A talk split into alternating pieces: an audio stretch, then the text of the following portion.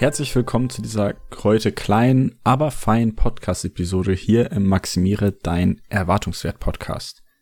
Heute geht es um eine Technik oder eine Bewusstmachung über eine Technik. Ich weiß nicht, ob es genau eine Technik ist.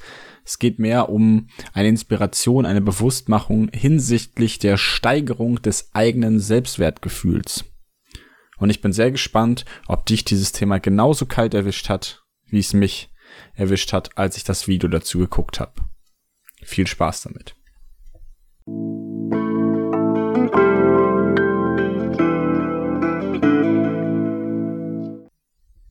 Ja, mich hat dieses Thema kalt erwischt, als ich die Inspiration dafür bekommen habe, inwiefern wir unseren Selbstwert eigentlich steigern können und wie schnell diese Bewusstmachung funktionieren kann, wenn wir auf einen ganz wichtigen Vergleich unseren Fokus legen.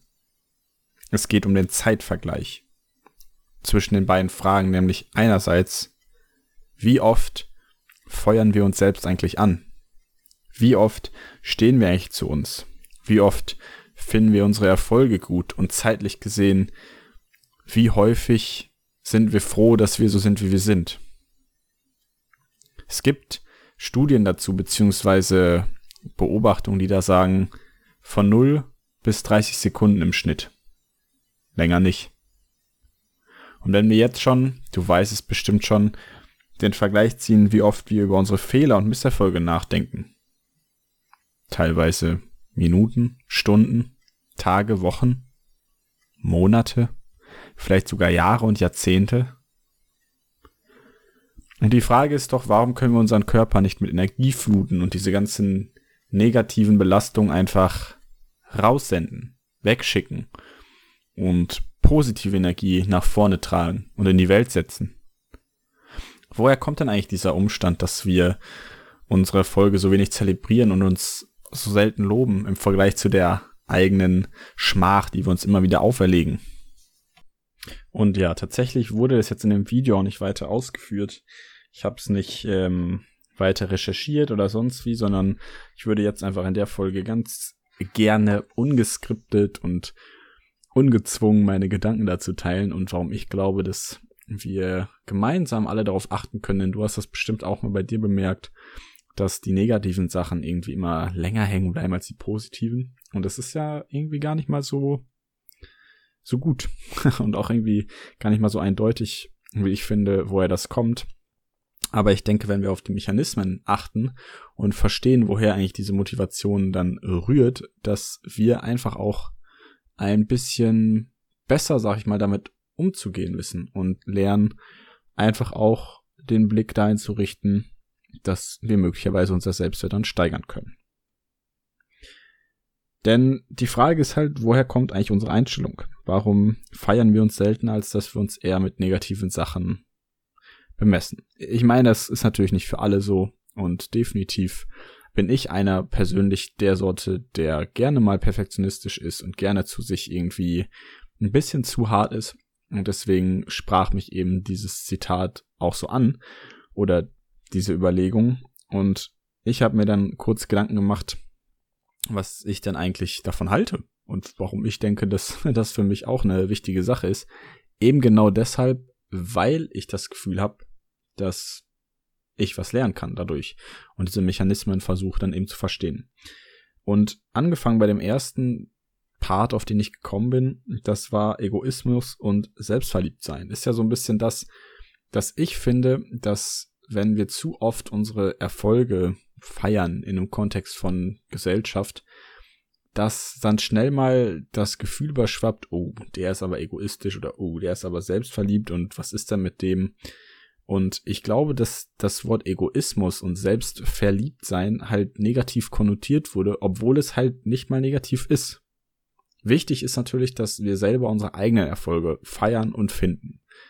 Wichtig ist in, nach meiner Ansicht, dass, dass wir selbstverliebt sind.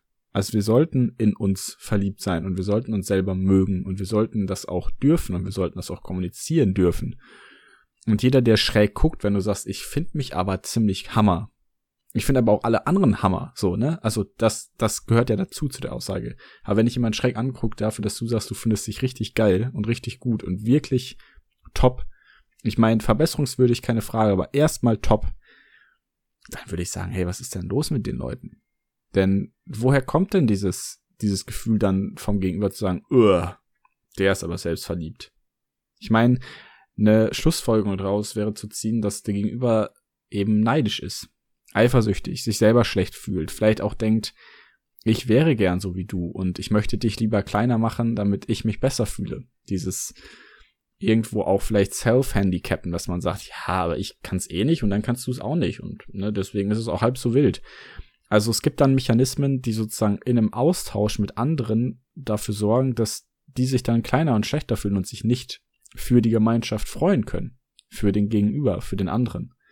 Und ich glaube, dass daher halt diese Motivation rührt, dass wir uns auch einfach klein halten, damit wir nicht auf diese Impulse stoßen.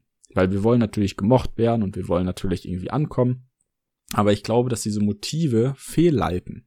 Und ich glaube auch, dass ich eben versuche oder versuchen möchte und versuchen muss, öfter mal egoistisch zu sein, öfter mal auf mich zu hören, öfter mal mir selbst eben, wie gesagt, dann einfach zuzustehen und beizustehen und zu sagen, das ist gut, so wie es ist.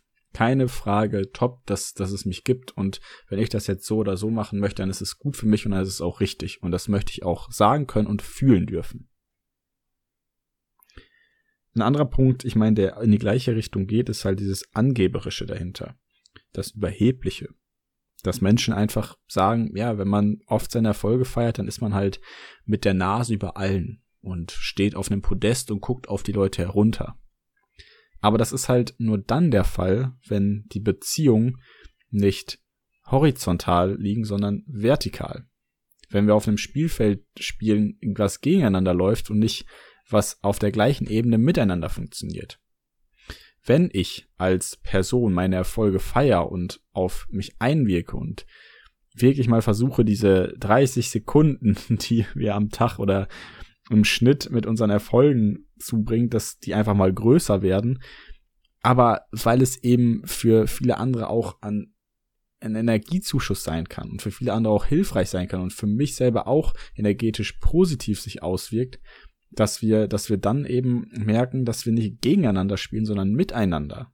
Es ist doch für alle besser, wenn es mir selber auch besser geht. Es ist doch für alle besser, wenn ich selber glücklich sein kann, wenn ich stolz sein darf, wenn andere Leute sagen, ey, ich finde das mega geil, ich freue mich da auch für dich mit. Ich meine, das knüpft an den ersten Punkt an, aber diese horizontale Beziehung an dem Punkt, diese Sache, dass, dass wir auf einer Ebene stehen und nicht gegeneinander schießen und nicht gegeneinander spielen und nicht gegeneinander interagieren, sondern wir alle davon profitieren, wenn wir füreinander und miteinander nach vorne kommen und Dinge bewegen und unser Leben verbessern, dann müssen wir gar nicht mehr denken, dass es irgendwas Angeberisches hat oder Überhebliches.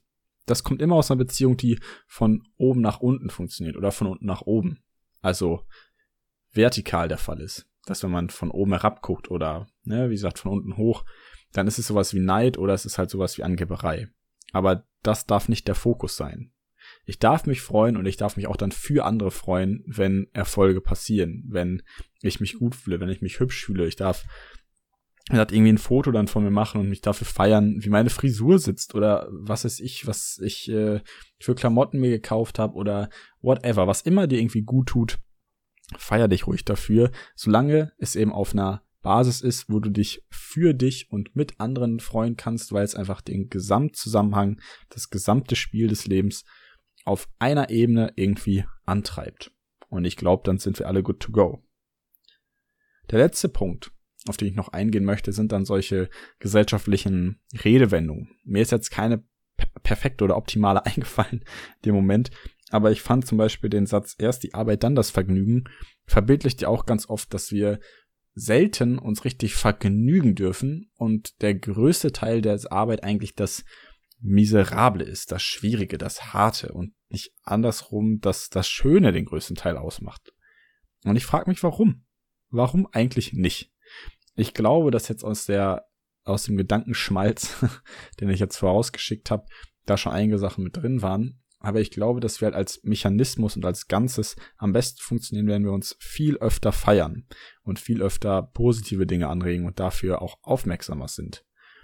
Ähm, ich natürlich glaube ich auch, dass sich negative Schlagzeilen und und harte Arbeit und diese schlechten Stories einfach besser verkaufen, besser vermarkten lassen und die Leute auch irgendwie geil drauf sind wie gesagt, diese, diese Infos aufzusaugen und jetzt über Dinge zu beschweren und ich meine, dann findet man natürlich auch Leute, die dazu stehen und man hat mehrere Leute, die sich beschweren und es gibt so viele klein karierte, ah, ich weiß nicht, Verhältnisse, Beziehungen oder so Umstände, wo ich mir manchmal denke, so, oh, warum muss das denn alles so, so eng gesehen werden und so schwierig und warum muss das alles so dieses Gewicht haben und warum kann es nicht irgendwie leichter sein und menschlicher irgendwo auch? Ich meine, ich bewerte da natürlich auch und ich, ich bewerte in dem Fall natürlich auch, weil ich mit meinem Blick auf die Dinge das Gefühl habe, dass wir manchmal fehlgeleitet sind. Es darf sich jeder damit auseinandersetzen und auch sagen, das ist doch irgendwie Quatsch und eigentlich ist es gar nicht so. Wir, wir kommen doch alle ziemlich gut klar. Fair enough. So, ich denke einfach nur, dass, dass es oftmals der Punkt ist, dass wir Dinge missverstehen und ich selber sie missverstehe und deswegen auch schnell diese Dinge glaube und mir selber dann eben auch einrede. Und ich finde, um an den Anfang dieser Folge zurückzukommen, es ist wichtig, dass wir das Verhältnis aufbrechen. Dass wir zumindest 50-50 uns feiern, genau dafür, was wir gut machen, aber genauso auf unsere Fehler gucken und auch sagen, ey, so geht's nicht. Was kann ich verbessern? Worauf kann ich achten? Aber bitte kein 90 zu 10 Verhältnis oder bitte kein 1 zu 99 Prozent Verhältnis.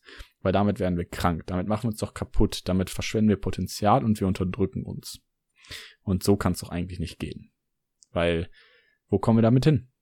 Wo kommen wir damit hin? Nachher mögen wir uns selber nicht, wir haben vielleicht das optimale Leben und wir haben alles und sind trotzdem nicht glücklich, weil wir uns das selber nicht nicht irgendwie für uns verstehen können und verinnerlichen können. Wir drücken immer diesen ganzen Ballast in uns rein, in uns rein, in uns rein und wundern uns, dass kein Platz mehr ist für das Positive.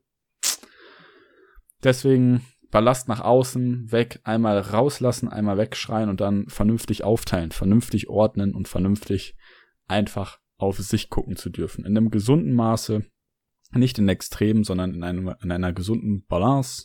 Und dann sind wir doch good to go, oder? Was denkst du darüber? Lass es mich wissen. Wir hören uns nächste Woche, wenn es wieder heißt, maximiert dein Erwartungswert. Ich hoffe, dir geht's gut. Ich hoffe, du bleibst gesund. Ich wünsche dir das Beste auf der Welt. Und bis dahin, hau rein.